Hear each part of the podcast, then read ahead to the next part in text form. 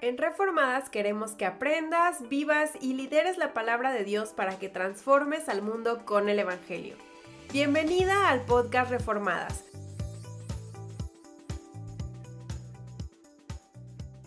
Terminamos Génesis 1 y conocimos al Dios soberano que crea todo de la nada, ex nihilo, como le dicen los teólogos. Vimos que Dios existe de manera trinitaria, un Dios, tres personas. Vimos que Dios crea al ser humano a su imagen y semejanza, imago Dei, como le dicen los teólogos, y que nos habla de que eres representante y que tienes ciertos aspectos parecidos a Dios, lo que conocemos en teología como los atributos comunicables de Dios. Vimos que fuiste creada para trabajar, para proteger como un acto de adoración a Dios, que esto se le conoce en círculos teológicos como el mandato cultural. Hoy vamos a empezar Génesis 2 y aquí vamos a aprender tu valor como mujer. Así es que sigue escuchando. Hola, soy Salime, fundadora de Reformadas, en donde encuentras recursos bíblicos gratuitos para que aprendas, vivas, lideres y transformes al mundo con el Evangelio, porque sé que tú eres el plan de Dios para transformar a tu comunidad conforme compartes la esperanza real de Cristo. El día de hoy, por estarme escuchando, tengo un regalo especial para ti. Quiero que vayas a www.reformadas.com y te unas y lo descargues bajo la pestaña de podcast. No va a durar mucho tiempo, así es que ve y descárgalo el día de hoy. Y de nuevo, gracias por vernos, oírnos, seguirnos y compartirnos. Quiero ir de nuevo a Génesis 2, 18 y de ahí en adelante. Si recuerdas, Dios crea y ve que es bueno. Día 1, bueno. Día 2, bueno. Día 3, bueno. Día 4, bueno. Día 5, bueno. Día 6, muy bueno. Y llegas a Génesis 2, 18 y dice la Biblia, no es bueno. Esta frase no es bueno debe pegarnos como un balde de agua fría. Es el primer no bueno que escuchas de parte de Dios. Y está en el contexto de la idea de que no es bueno que el hombre, el varón, esté solo. Ahora, Génesis 2 es un acercamiento a la historia de la creación del ser humano. Es un close-up. Es ver con un microscopio Génesis 1, 27 y 28. Aquí Dios nos muestra cómo creó al ser humano. Vemos que Dios crea primero al hombre soplando el aliento de vida, su aliento a su creación, involucrándose íntimamente con esta parte de su creación. Y de la misma manera, Dios crea a la mujer de la costilla del hombre, con sus manos tocando de nuevo, íntimamente involucrado con la corona de su creación, el ser humano. Y crea a Dios a la ayuda idónea, a la mujer. Y quiero que entiendas este término, eser kenegdo, en hebreo. Se usa mucho este, la idea de que Matthew Henry, quien escribió un comentario bíblico en los 1600, seguramente lo encuentras en alguna librería, es muy caro y difícil de usar, pero está en internet. El caso es que dice que Dios no creó a Eva de la cabeza de Adán ni de sus pies para abusar y subyugar, sino del costado, para ser su igual, debajo del brazo, para protegerla y cerca de su corazón, para amarla. El caso es que, como dice Matthew Henry, Dios no crea a la ayuda idónea para usar y abusar y desechar de ella. De hecho, este término es usado constantemente para Dios mismo, quien es nuestra ayuda, como dice Salmo 28, Salmo 121, y dice lo mismo del Espíritu Santo. Así que no, la mujer no es creada menos que el hombre. Pero Eser Kenegdo sí es una palabra de imagen de espejo. Es, imagínate que está el hombre y la mujer en un espejo, o tú te ves al espejo. Eser Kenegdo crea esa imagen de espejo. Al hombre y a la mujer parados frente a frente, complementándose, iguales en valor, iguales en imagen y semejanza de Dios, diferentes en rol. Dios forma a Ish y a Isha para complementarse, para vivir en comunidad, para procrear y trabajar.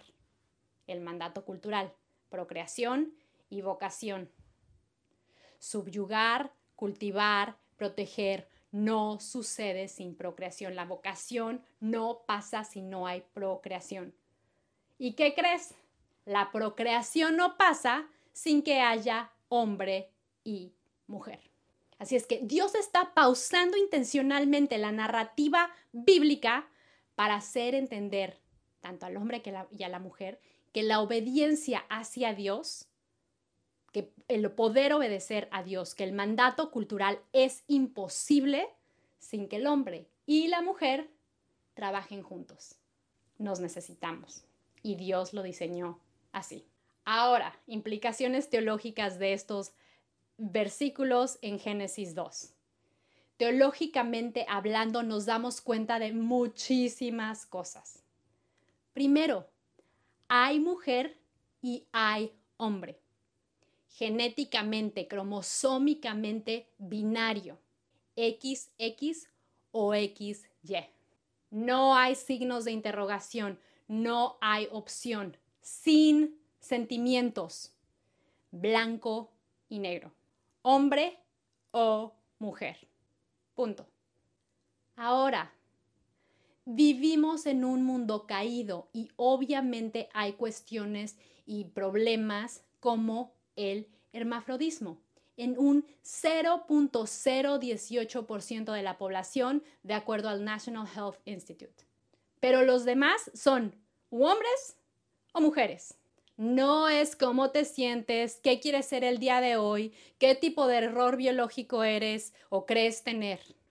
Hombre y mujer. Ahora vamos a, volver a esto porque quiero hablar de esto seriamente contigo, Cristiana. Pero dame dos segundos. El segundo punto teológico. El matrimonio es un hombre y una mujer en un pacto de por vida. Génesis 2.24. Ahora, no es el hombre y la mujer y las suegras, aunque el respeto y la honra de la familia es súper importante. Es el hombre y la mujer que dejan a su familia para crear otra familia. Y lo siento mucho si eres suegra y si esto te ofende, a mí también seguramente me va a ofender en algún momento, pero es lo que dice la Biblia. El matrimonio es un hombre y una mujer de por vida también nos enseña que el matrimonio no son dos hombres o dos mujeres. Dios instituyó el matrimonio como un hombre y una mujer. Punto. Por más no popular, por más costoso que sea esta idea, así lo hizo Dios. Y si tienes problemas con esto, pues mira, yo estoy aquí explicándote la Biblia, explicándote lo que la Biblia dice. Ve y peleate con Dios. Tres, dado que somos complementarios, pero iguales en cuanto a valor, en donde todos portamos la imagen de Dios, eso del machismo y el feminismo son mentiras, corrupciones, afrentas al orden que Dios dio. Ambos debemos trabajar juntos, complementándonos, em, honrándonos y reflejando la gloria de Dios porque el mandato cultural, nuestro propósito de procrear y de trabajar, esto que el mandato cultural que en círculos cristianos tanto nos gusta, no es posible sin reproducción. Y reproducción solo pasa cuando, cuando un hombre y una mujer se casan y tienen bebés. Ahora, teológicamente hablando, después de Génesis 3 vienen problemas. Es de esperarse que en un mundo caído, post Génesis 3, haya confusión y quebranto, tanto en la procreación como en la vocación. Es de esperarse que haya afrenta contra la manera en que Dios creó al mundo, contra la manera en que Dios creó al matrimonio y contra la manera en que Dios creó el trabajo. Vivimos en un mundo caído, pero vivimos en la gracia de Cristo. Y tenemos que entender que tu rol, tu papel como creyente es apuntar a otros a la bondad de Dios, a la gracia que Dios nos ha dado en Cristo. Recuerde subyugar para cultivar y proteger. Es verdad y gracia. Y esto te lo digo porque lo veo constantemente en círculos cristianos. El bocabajear, el malver a gente que tiene corrupciones dentro de nuestra procreación y de nuestra vocación. Así es que si tienes amigos, familiares, conocidos que son homosexuales, quiero que quede claro que tu rol es mostrar que Cristo es mejor, que la vida de pecado, que la vida que no va conforme a lo que Dios ha establecido, no los va a llevar a una vida abundante que solo está en Cristo. Quiero que entiendas que los homosexuales, que la gente que sale del closet, también porta la imagen de Dios. No puedes llegar y maltratar y mal hablar y hacer el fuchi. Tu llamado es mostrar en la palabra, a través de palabra y de acción, el amor de Cristo en ti para que vean que el camino de Dios es único y es el único que lleva a una vida abundante. Blaise Pascal, que era un teológico católico, este, matemático, genio, científico, Em, que hizo muchas cosas que tienes que leer. En los 1600 también como Matthew Henry, dijo, todos los hombres consideran la felicidad como su objetivo. No hay ninguna excepción. Por diferente que sean los medios que empleen, todos tienden al mismo fin. Y da, por ejemplo, una persona que se suicida y que es por busca de esa felicidad concuerdo con él. Alrededor tuyo está toda la gente buscando esa vida abundante, esa felicidad, ese gozo.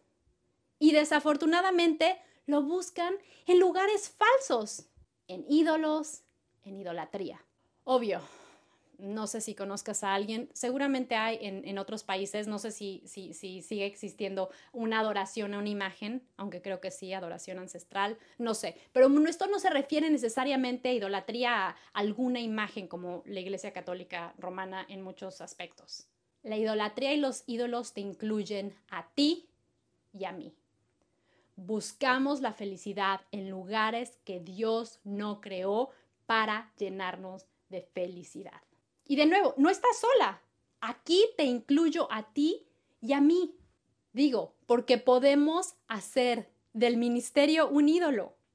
Juan Calvino, en su libro este, Institutos, dijo que nuestro corazón es una fábrica perpetua de ídolos, que nuestro ídolo somos nosotros y estamos en búsqueda de la felicidad y en esa búsqueda de la felicidad pecamos.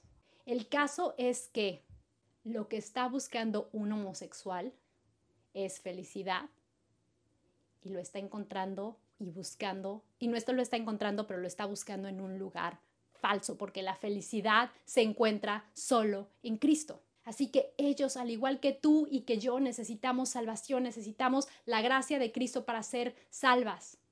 Y por tanto, cualquier persona homosexual, o que tenga alguna distorsión sexual, merece tu compasión, tu amor y que tus acciones muestren que la vida abundante que, buscan se encuentra solamente en Cristo. Así es que si tienes amigos hijos que pequeños, puedes enseñarles esto, que todos estamos en búsqueda de la felicidad, que su amiguito o amiguita está buscando felicidad en lugares que no lo satisfacen ni hoy ni mañana. Y puedes crear un marco de que esto está en contra de Dios, pero de que la única felicidad plena se encuentra en Cristo. Puedes crearles un marco cuando están viendo películas y les están vendiendo las mentiras que el mundo está creando en caricaturas. Puedes crearles un marco bíblico y más allá de espantarse y condenar y maltratar a esta gente que está buscando felicidad en pecado y que vive alrededor de nosotras, crezcan entendiendo la diferencia entre el bien y el mal por ser portado, por, tratar a otros como portadores de Cristo y por ser ellos portadores del Evangelio de Cristo. Así es que como ves, Génesis 2 nos da muchísimo de qué hablar y es relevante para ti y para mí el día de hoy. Esta es la historia de Dios, esta es la historia de tu familia, esta es la historia de tu gente. Aquí nos vamos a quedar el día de hoy, pero vamos a seguir leyendo y estudiando la Biblia porque quiero que te conviertas en teóloga. Quiero que entiendas la Biblia este, y quiero que sepas qué dice la Biblia y cómo reaccionar ante diferentes situaciones que puedas encontrar el día de hoy. Si esto te sirve, por favor escríbeme hola arroba reformadas.com. Quiero saber cómo poder orar por ti el día de hoy. Así es que, de nuevo, escríbeme o en, Instagram arroba reformadas hoy, em, en donde nos quieras escribir, te quiero escuchar. Recuerda nuevamente que mi pasión eres tú y que en www.reformadas.com vas a encontrar recursos bíblicos gratuitos, descargables, especiales para este podcast, pero también otros este, descargables como guías, libros y clases para que crezcas en tu conocimiento de la Biblia. De nuevo, solo tienes que unirte para poder descargar todo esto que hemos creado para ti en segundos. Y todo esto es gratis. Te quiero seguir ayudando y si me lo permites nuevamente, voy a estar aquí explicándote la Biblia, explicándote lo que dice nuestro álbum familiar, porque tú eres el plan de Dios para compartir la esperanza real que solo se encuentra en Cristo en tu comunidad. Así es que muchísimas gracias por estar conmigo el día de hoy. Te mando un abrazo y nos vemos pronto. Gracias por acompañarnos en este episodio. Recuerda suscribirte en www.reformadas.com para descargar todos nuestros recursos bíblicos gratuitos. Síguenos en todas nuestras redes sociales y entérate de todo lo nuevo. Encuéntranos como arroba reformadashoy. Nos vemos en el próximo episodio. Recuerda descargar la ilustración de este mes, el plan de salvación antes de la creación Encuéntrala en la sección de podcast de nuestro sitio web.